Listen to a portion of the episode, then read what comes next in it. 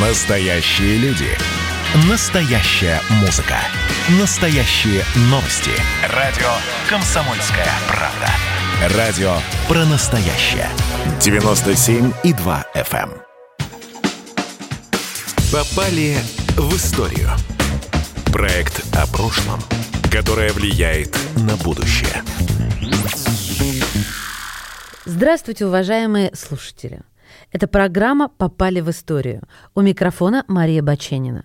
Накануне праздника 23 февраля было бы нелогично попадать или, если хотите, погружаться в историю, главной героиней которой была бы женщина.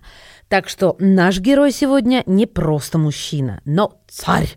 Выдающийся полководец – раз. Создатель мировой державы – два. Правда, она распалась после его смерти, но это сейчас несущественно. Более того, женщины в этой истории играют не самую существенную роль. Это три. Александр Македонский. В эфире «Комсомольской правды» кандидат исторических наук, старший научный сотрудник Института всеобщей истории Российской академии наук Святослав Смирнов. Давайте сначала географическую справку уточню. Какой он был национальности? Я вот помню, мы в детстве шутили, македоняне говорили такое слово. Ну, наверное, правильнее будет ударение все-таки поставить э, македонине. Я думаю, македонцы, македонине, боже, как изящно, македонине.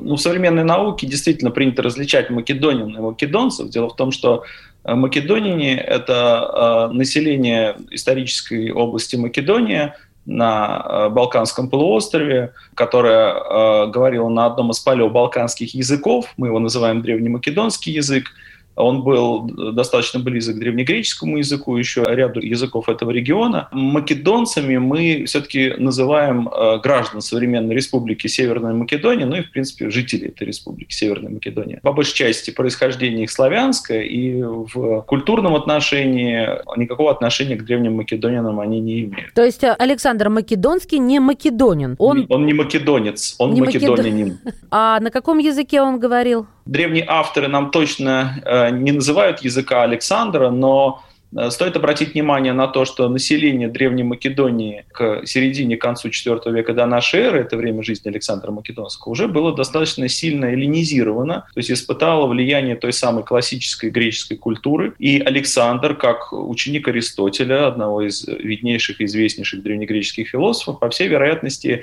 говорил, по крайней мере, ну, первым языком наверняка имел древнегреческий язык. Однако некоторые древние авторы сообщают о том, что, допустим, свои стражи в экстренный момент приказ Александр Македонский мог отдать на вот том самом древнемакедонском языке. Хорошо, верил во что? Кому поклонялся? Ну, это был традиционный греческий политеизм с классическим набором богов. Своим отцом он считал Зевса, Неплохо. Александру приписываются эти слова в сочинениях более поздних авторов. Слова о том, что у него настоящий отец его Зевс, а земной отец Филипп – это как бы такой второй отец. По всей вероятности, э, этот процесс был частью э, становления так называемого культа правителя или культа личности правителя. Например, еще отец Александра, Филипп II, Филипп Македонский, причислял себя к богам-олимпийцам и пытался как-то уравняться с богами-олимпийцами. По крайней мере, на э, священных играх в Олимпии его статую ставили рядом с 12 богами-олимпийцами, он таким образом был 13-м. Понятно, что был он Александр Филиппович, да, то есть был отец Филипп. Сейчас многие вспомнят о мать Анджелины Джоли. Ну, я напомню для тех, кто а, давно смотрел фильм 2004 года Оливера Стоуна «Александр», где его мама сыграла Анджелина Джоли, звали ее Олимпиада. Кстати, имя действительно тоже дошедшее даже до наших времен. Удивительно. И Филипп, и Олимпиада, и Александр. У меня ощущение, что а, вот в то время были всегда и почти у всех серьезные проблемы семейные какие-то какие-то. Вечно там все не так, и какой-то комплекс, э, с которым вырастал человек, потом вот э, деформировал его жизнь. Так ли оно на самом деле? Ну, действительно, у Александра было очень э, непростое детство, если можно так сказать. Его отец Филипп Македонский, царь Македонии, который сделал из такой, можно сказать, небольшой захолустной страны настоящую мощную державу, сумел подчинить своему влиянию знаменитые греческие полисы, такие, например, как а, Афины. Это стоило очень многого. Мать Филиппа, царица Олимпиада, происходила из царственного рода царей Эпира, это современная юго-западная часть Балканского полуострова. И между отцом и матерью постоянно были различного рода конфликты, ну, вероятно, поскольку оба они представляли собой, были такими сильными личностями. Александр рос в атмосфере, ну, как сейчас принято говорить, такого тотального подозрения и недоверия. В конечном итоге мать с отцом а, расстались, Несмотря на то, что Олимпиада была признанной царицей, а у древних македонян практиковалась многоженство, то есть можно было иметь несколько жен. Олимпиада на какое-то время вынуждена была с Александром даже покинуть Македонию из-за придворных интриг. Царь выгнал царицу, как у Пушкина, только что в море да. не сбросил. Кстати, во сколько лет было в этот момент Александру? Александру? Александр был подростком. Точно сложно определить, сколько лет было, потому что мы не знаем, не уверены в дате рождения. А во сколько лет тогда взрослели? Вот подросток, это сколько лет э, по тамошним меркам? Боюсь, я очень много времени займу, если буду рассказывать именно про институт взросления, вот про этот процесс взросления в э, античной цивилизации операции, поскольку это очень важный этап жизни любого молодого человека. Можно лишь сказать, что по современным меркам это от 12 до где-то 16-17 лет.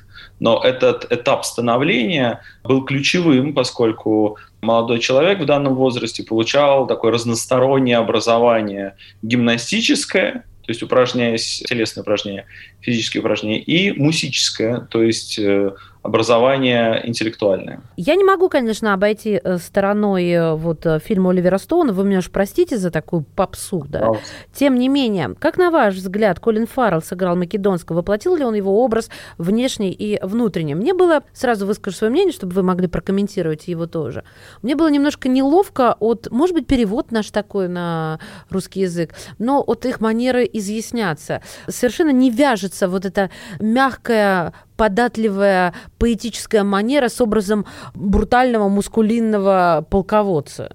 Но нужно отметить, что образ э, Александра, образы Александра бывают абсолютно разные. И голливудский образ, это же не первый фильм об Александре Македонском. Угу. Голливудский образ Александра, он вполне себе статичен, он зафиксирован. Колин Фаррелл в данном случае является таким образцом этого образа. Манера, диалоги, э, даже генеральные идеи, цвет волос. Но это часть вот этого конструкта, такого образа, который э, голливудский кинематограф э, производит. Цвет волос, то есть он был каким-то блондином невнятным? А мы точно не знаем, как выглядел Александр, потому что прижизненных изображений нет. Ну, товарищ которому... Плутарх мог бы написать его золотые кудри или там а локон? Плутарх описал внешность Александра, но, как вы понимаете, Плутарх – это конец первого века новой эры, это да. через несколько лет веков. После. И традиция описания его внешности очень противоречива.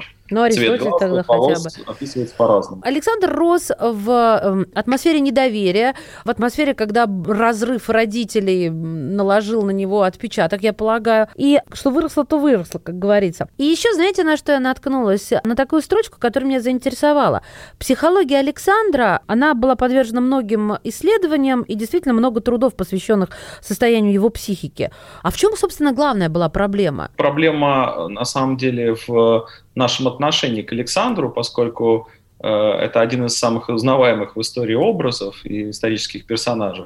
И поэтому не остается, наверное, э, ни одного года, без очередной сенсации о различных болезнях и всяческих душевных расстройствах самого Александра. Это так называемая ретро-диагностика, когда современные специалисты, в том числе не историки, а чаще психологи или даже медики, а, которые пытаются по отдельным свидетельствам античных авторов или по более поздним изображениям Александра диагностировать у него ту или иную болезнь, в том числе душевную болезнь. Да, Александр страдал, наверное, какими-то вспышками гнева. В одной из таких вспышек он убил своего полководца Клита Черного, одного из самых талантливых и надежных полководцев всей армии Александра. Да, Александр, наверное, был увлечен таким царским образом жизни, если можно так сказать. Но это скорее часть культурного контекста, который мы не очень понимаем, в который пребывал э, Александр, э, который нам, наверное, не знакомы, которая была уже много, много раз как утрачено. Поэтому Александру приписывается действительно какое-то количество вот таких вот заболеваний, мегаломания в том числе, мания величия и какие-то расстройства э, и прочее, прочее. Но нельзя вот назвать именно психическим расстройством то, что древние авторы называют потос или пофос Александра. Стремление дойти до конца, стремление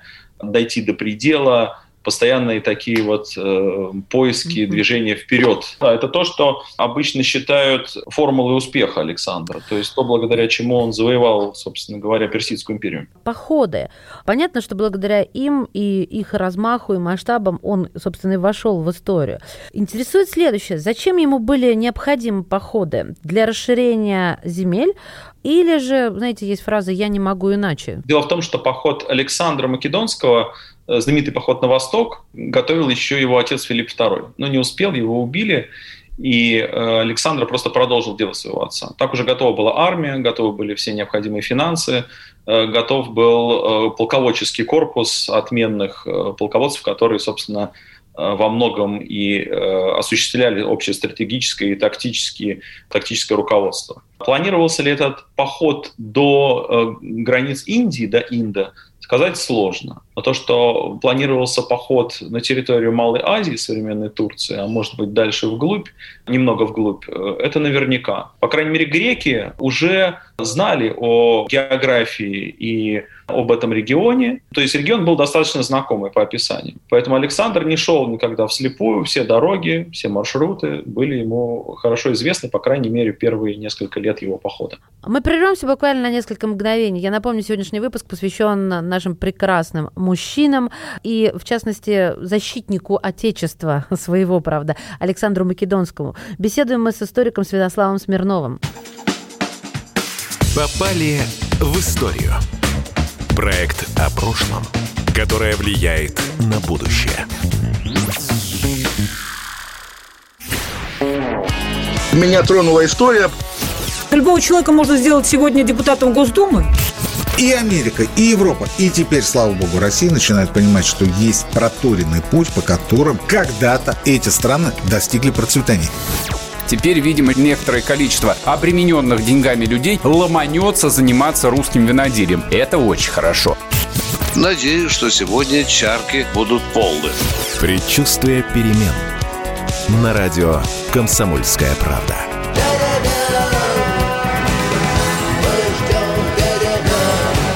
За все хорошее против всего плохого. Попали в историю. Проект о прошлом, которое влияет на будущее. Мы возвращаемся в эфир. Это «Попали в историю». У микрофона Мария Баченина. Сегодня праздничный выпуск. Накануне Дня защитника Отечества говорим о великом полководце, царе Александре Филипповиче Македонском. Как он относился к покоренным народам? Он был жестоким или он был гуманным? более поздняя традиция э, приписывает ему, естественно, такое царское благородство. Э, Александр, который перенимает различные традиции покоренных народов, но прежде всего царственного народа персов, да, он же сражается против Персидской империи.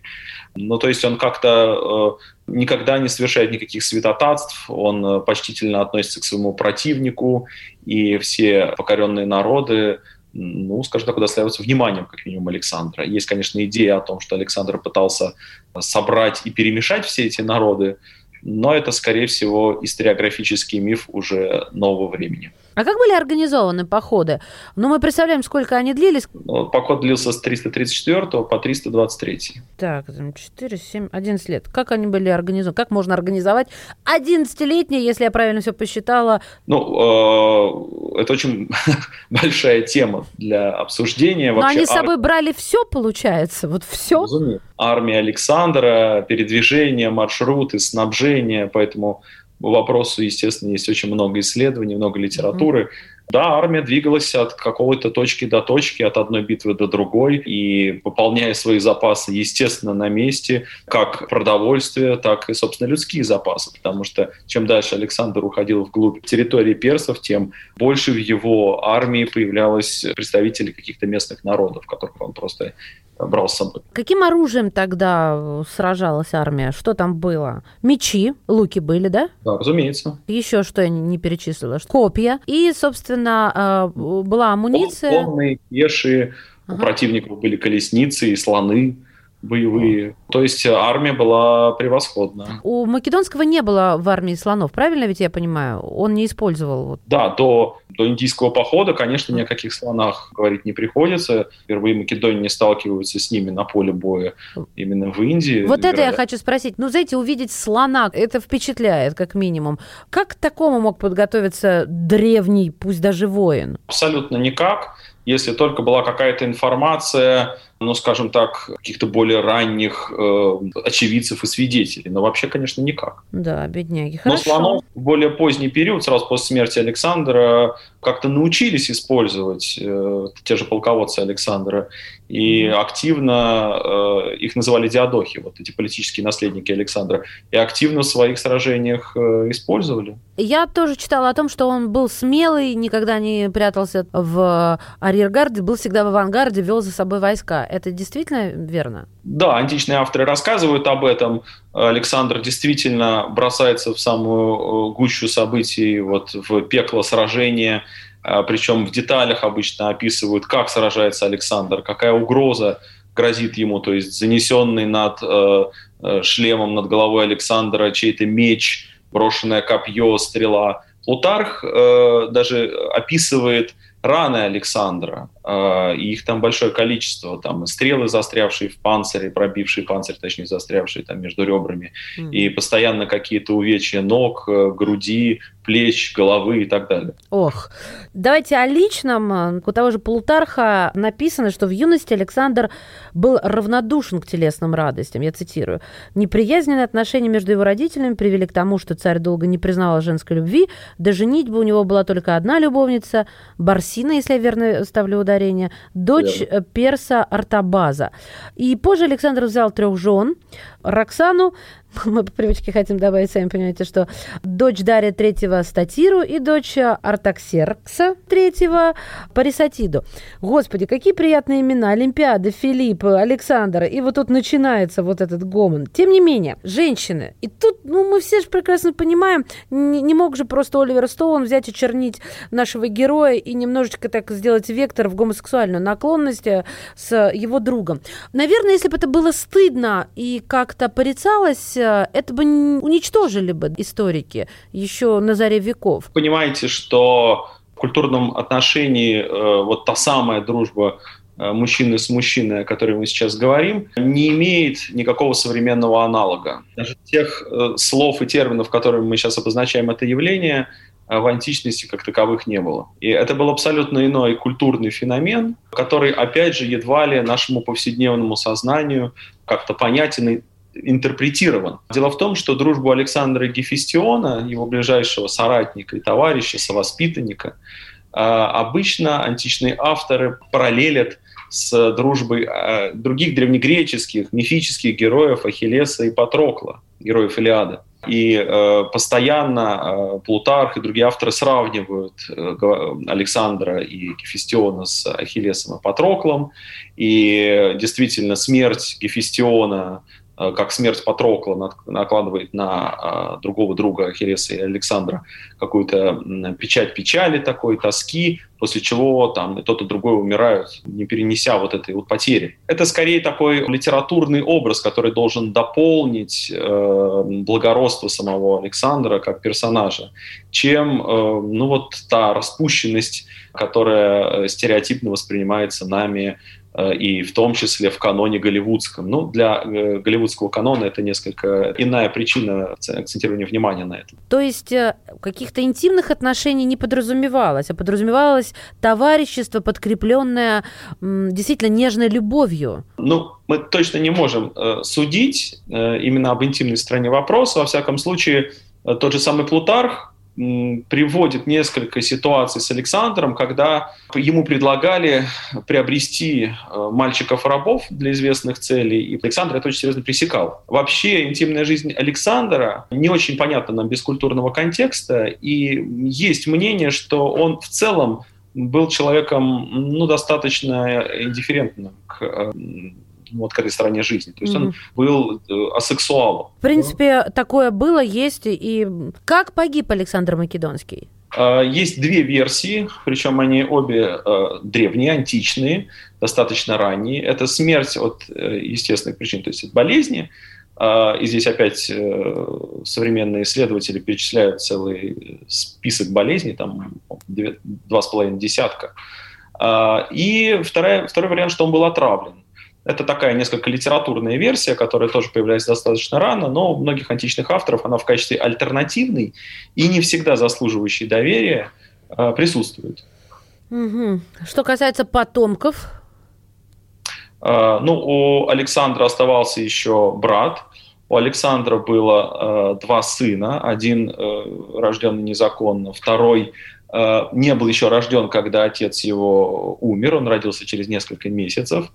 А, после смерти Александра э, вспыхнула невероятная борьба за его империю, за его царство, но главными участниками вот этой борьбы стали уже не его кровные родственники, я имею в виду не прямые наследники, а стали э, его полководцы-друзья, которые начали разрывать вот эту империю своего господина на части. И в конечном итоге, спустя 40 лет продолжительных войн, кровавых войн, появилось несколько новых так называемых эллинистических государств, которые уже просуществовали еще, ну, каждое по-разному, там, в среднем несколько сотен лет.